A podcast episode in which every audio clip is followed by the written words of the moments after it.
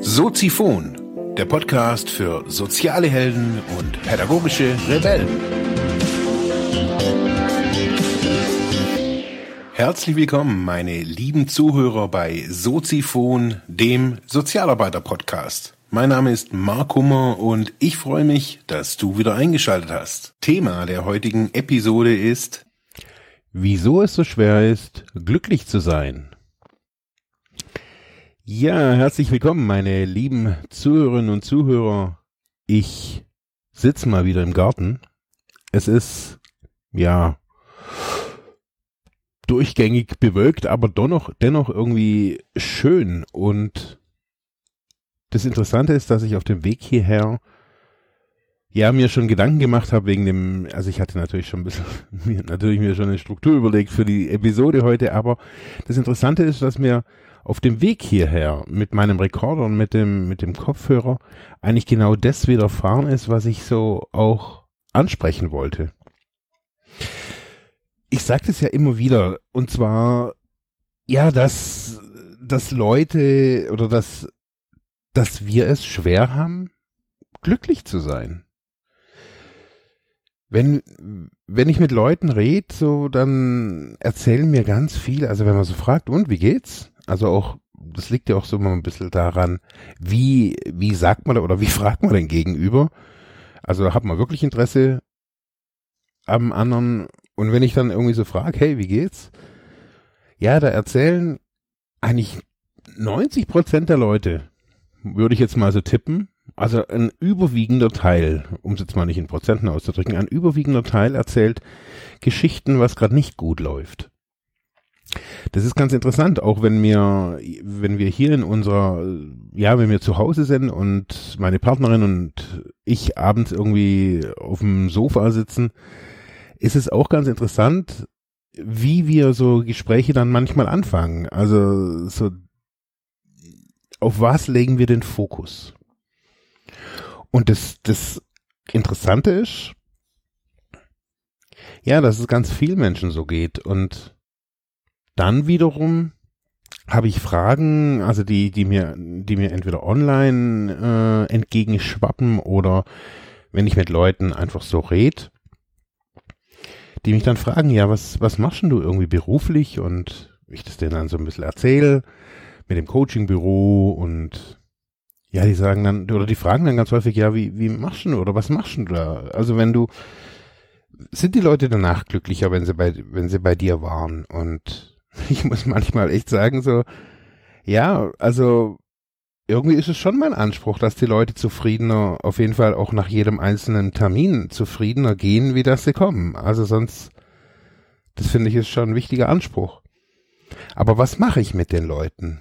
Was ist so spooky irgendwie teilweise bei mir? Oder ja, wieso bekomme ich auch von meinen, ja, Klienten, die schon hier waren, auch immer wieder noch so total positive Feedback, so wie viel ihnen diese doch eigentlich recht kurze Zeit bei mir gebracht hat. Ja, ich glaube, ich habe ich hab gelernt so oder ich habe für mich, ich habe neulich mit, äh, mit einem Nachbar darüber geredet, der also gefragt hat so aufgrund meiner Biografie und dem dem Studium und so weiter, ob ich da so das alles so verbunden habe also meine eigenen Erfahrungen äh, verarbeitet und mit Studium quasi verbunden, also wissenschaftlich untermauert. Dann habe ich gesagt, ja, so ganz stringent würde ich das jetzt irgendwie nicht so unterstreich, unterstreichen.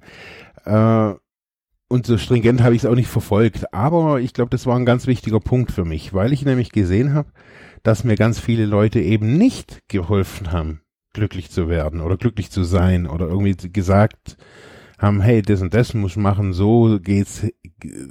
Die, die Art und Weise, die, die mir immer wieder begegnet ist, an Hilfe, war ganz oft, ich weiß es besser als du. Ich weiß, was für dich gut ist. Und nun ja, und mit dieser Haltung, also mit, ja, ich gehe, mit dieser Haltung gehe ich auch in, in, in meine Gespräche. Wenn ich, eigentlich gehe ich sogar in mein, ich, ist glaube ich sogar meine Lebenshaltung. Ich weiß nicht, was, was gut ist für den anderen. Ich weiß auch nicht, was gut ist für meine Partnerin. Ich kann mich jetzt irgendwie abends hinstellen und hier ein voll abkochen und voll geil, das mega essen und sie kommt heim und sagt, hey, ich habe keinen Hunger. könnte ja sein. Und dann bin ich enttäuscht und verletzt und was weiß ich was, irgendwie so ein Käse halt und ich weiß es nicht. Ich weiß nicht, was der andere braucht und daher, und so verstehe ich meine Arbeit auch als Coach oder auch, habe ich vorher schon als Sozialarbeiter so verstanden, ich bin ein Fragesteller. Ich stelle die Fragen, oder ich versuche, ich versuche auf jeden Fall die, die Fragen zu stellen, die eigentlich sonst keiner stellt. Das ist mein ganzer Anspruch. Ich versuche manchmal auch ein bisschen schmerzhaft diese Fragen so zu stellen. Ja, A, weil es mich natürlich interessiert, weil ich weiß es ja wirklich nicht. Ich stelle diese Fragen nicht irgendwie, weil ich denke, da der antwortet jetzt irgendwie besonders drauf und dann kriegt der andere die brutale Erkenntnis. Nein, ich weiß es wirklich nicht. Ich weiß nicht, wenn ich jetzt, wenn ein Klient bei mir so ein Coaching-Paket über drei Monate bucht, sagen wir mal so ein, dieses durchschnittliche, das normale Paket, was, was man so buchen kann, drei Monate, wöchentliche Treffs, ob Skype oder ähm, per Audio, äh, per, per Treffen hier in Ravensburg, das ist egal, sagen wir mal so 60 Minuten, einmal in der Woche. Das sind auf drei Monate, da braucht man kein wahnsinniger Mathematiker sein, das sind zwölf Termine. So, in zwölf Terminen frage ich, und frag und frag und frag und versuch zu ergründen, wie ist die jetzige Situation, wie ist die jetzige Situation. Und in diesen drei Monaten, das habe ich so für mich auch in meiner Ausbildung gelernt, nicht nur in der sozialen Arbeit, Studium, sondern auch in den weiteren Fortbildungen, hauptsächlich auch äh, ein bisschen autodidaktisch, indem ich mich äh, über Kurzzeittherapie schlau gemacht habe, eine, äh, eigentlich eine recht lange Zeit, äh, und festgestellt habe, dass die drei Monate so ein, für mich auch so ein ein Zeitraum ist, den die meisten Menschen überblicken können und drei Monate unbequeme Fragen stellen. Und ich weiß, die möchte man eigentlich nicht haben. Man möchte an diesem Punkt nicht unbedingt hin, wenn man immer denkt, das ist schmerzhaft. Und komischerweise stellen die meisten Leute irgendwie fest, wenn sie bei mir gehen, dass es halt irgendwie doch nicht schmerzhaft, also nicht wirklich schmerzhaft war. Dass es manchmal die Fragen halt so halt irgendwie treffen. Ja, was hat es aber alles mit dem Glücklichsein zu tun? Ganz einfach. Ich glaube, wenn wir einfach, wenn, wenn, ich glaube, wenn wir in die Welt gehen, uns nicht, uns nicht hinterfragen, unser, unseren Abgleich mit der Welt da draußen immer und unsere Position nicht permanent neu bestimmen. Und die Position ist nicht nur das im Außen, sondern die Position ist auch das im Innen. Wie stehe ich zu zu veganem Essen? Wie stehe ich zu Containern? Wie stehe ich zu Geld? Wie stehe ich zu Reichtum? Was möchte ich überhaupt? Wenn ich das nicht immer wieder auch abfrag. Das ist nicht ein, so ein Imprint, den es irgendwann mal gab und das sitzt dann irgendwie wie reingemeißelt irgendwie in der Rübe. Das ist was, was in permanente Verschiebung äh, erfährt und wir uns auch immer wieder neu fragen müssen. Und ich finde, wir müssen uns oder wir sollten uns dann irgendwie fragen, okay, wie, wie sehe ich die Welt? Wo bin ich? Wo, wo möchte ich hin? Ja, das sind so die Fragen. Wo möchte ich hin? Und wenn ich das weiß, dann kann ich auch wieder irgendwie sagen, okay, ich möchte glücklich sein, ich möchte, ich möchte neu in die Welt gucken, ich möchte, ja, anders in die Welt schauen. Also halten wir doch mal fest, wenn wir wenn wir uns begegnen, haben wir oftmals nicht so wirklich Interesse an dem anderen oder signalisieren das oftmals nicht so. Das heißt, wir brauchen so ein bisschen die Fähigkeit, da auch mitschwingen zu wollen oder auch manchmal auch so von sich selber wegzutreten und zu sagen, hey, mich interessiert wirklich, wie es dir geht. Und dann frage ich auch, hey, wie geht's dir? Und dann höre ich mir auch die Geschichte an. Das andere ist, dass uns unser Gegenüber, wenn er, wenn er fragt, ja, schon in einer, in einer in einer ungleichen Position entgegenkommt. Und dann ist es oftmals an uns, nicht belehrend zu sein und zu sagen, ja, ich weiß jetzt, was für dich richtig ist, um glücklich zu werden, sondern manchmal heißt es auch irgendwie einen Schritt runter zu gehen oder in die Knie zu gehen und zu sagen, hey, ich, ich kann das nachvollziehen und ähm, ich weiß auch nicht, was für dich gut ist, aber schauen wir mal, wo es, äh, ja, wo der Schuh drückt. Das hilft ganz oft, wenn man sich zu jemandem setzt. Ja, und das, das, das letzte ist auch so, dass wir oftmals auch gar, gar kein so ein Gefühl haben, was wir, was bedeutet denn glücklich sein für uns überhaupt? Oftmals ist ja so, dass wir immer glücklich sein wollen. Also das ist ja so ein Zustand, den mag man immer haben. Aber was ist glücklich sein denn wirklich? Wann ist jemand glücklich? Wie bin ich glücklich? Wie bin ich zufrieden? Wie kann ich das schaffen? Ich glaube, dass mir das in ganz kleinen Übungen machen kann, indem man sich das aufschreiben kann. Ich bin echt ein Verfechter von Aufschreiben. Mittlerweile, also ich sage das ja schon bald jede, jede zweite Episode, das mit dem Aufschreiben. Schreibt euch auf, was euch glücklich machen würde. Nicht, was ihr euch wünscht und wohin es geht und viel Geld. Was macht euch glücklich? Mich macht zum Beispiel Donauwelle glücklich, Wurstsalat.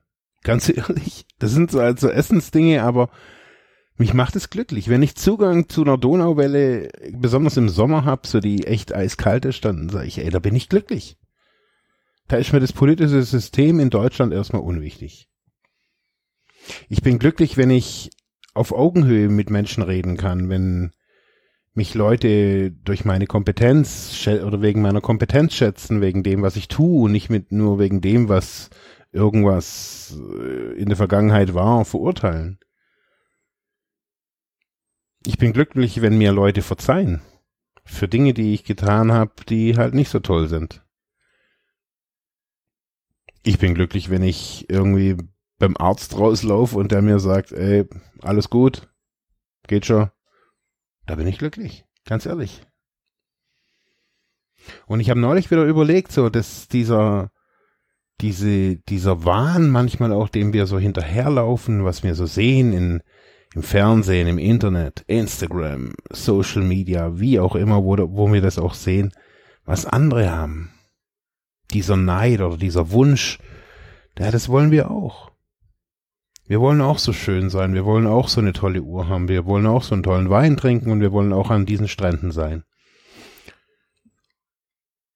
Das ist so dieses, es geht immer noch mehr, es geht noch mehr, es geht noch mehr und ich glaube, wir müssen natürlich auch immer wieder irgendwie Dinge tun, damit wir uns glücklich fühlen und, oder glück, dass, dass wir glücklich sind. Aber ich glaube halt, dass es, ja, in den kleinen Dingen, in diesen kleinen, ganz kleinen Schritten, wo wir uns immer wieder glücklich machen. Ich bin ganz oft glücklich, dass ich nicht rückfällig bin. Das ist zwar manchmal ein komisches Glück, weil das irgendwie, ich bin glücklich, wenn etwas nicht ist. Das finde ich immer irgendwie schwierig, aber ich versuche echt immer wieder, also ich versuche eigentlich täglich Dinge zu finden, die mich glücklich machen. Sucht die auch. Sucht Dinge, die euch glücklich machen. Die gibt's Millionen. Jede Sekunde da draußen. Dinge, die einen glücklich machen können. Manchmal macht es mich glücklich, wenn ich einfach einem alten Mann irgendwie hier mit dem Rollator aus dem Bus helfen kann und nicht einfach nur zugucken muss, wie der sich rausquält. Mich macht es glücklich, einem Menschen dann geholfen zu haben. Weil ich weiß, hey, das Einzige, was ich falsch machen kann, ist dem nicht zu helfen. In diesem Sinne, bis morgen. Ciao.